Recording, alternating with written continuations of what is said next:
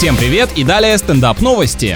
Самый большой скелет трицератопса возрастом более 60 миллионов лет был недавно продан на аукционе в частную коллекцию за 8 миллионов долларов. Довольно зловещее украшение для дома, похлеще, чем шкура у камина или голова животного на стене. Известно, что покупатель гражданин США. Он предоставит археологическую находку для публичного просмотра. Ученых допустили к ее исследованию еще до начала торгов. Какой хороший любитель динозавров, не жадничает, другим ребятам тоже дает поиграть. Прям пример для всех мальчишек.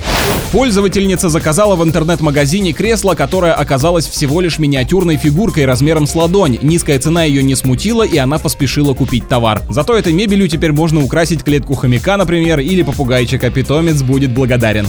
На этом пока все. С вами был Андрей Фролов. Еще больше новостей на нашем официальном сайте energyfm.ru.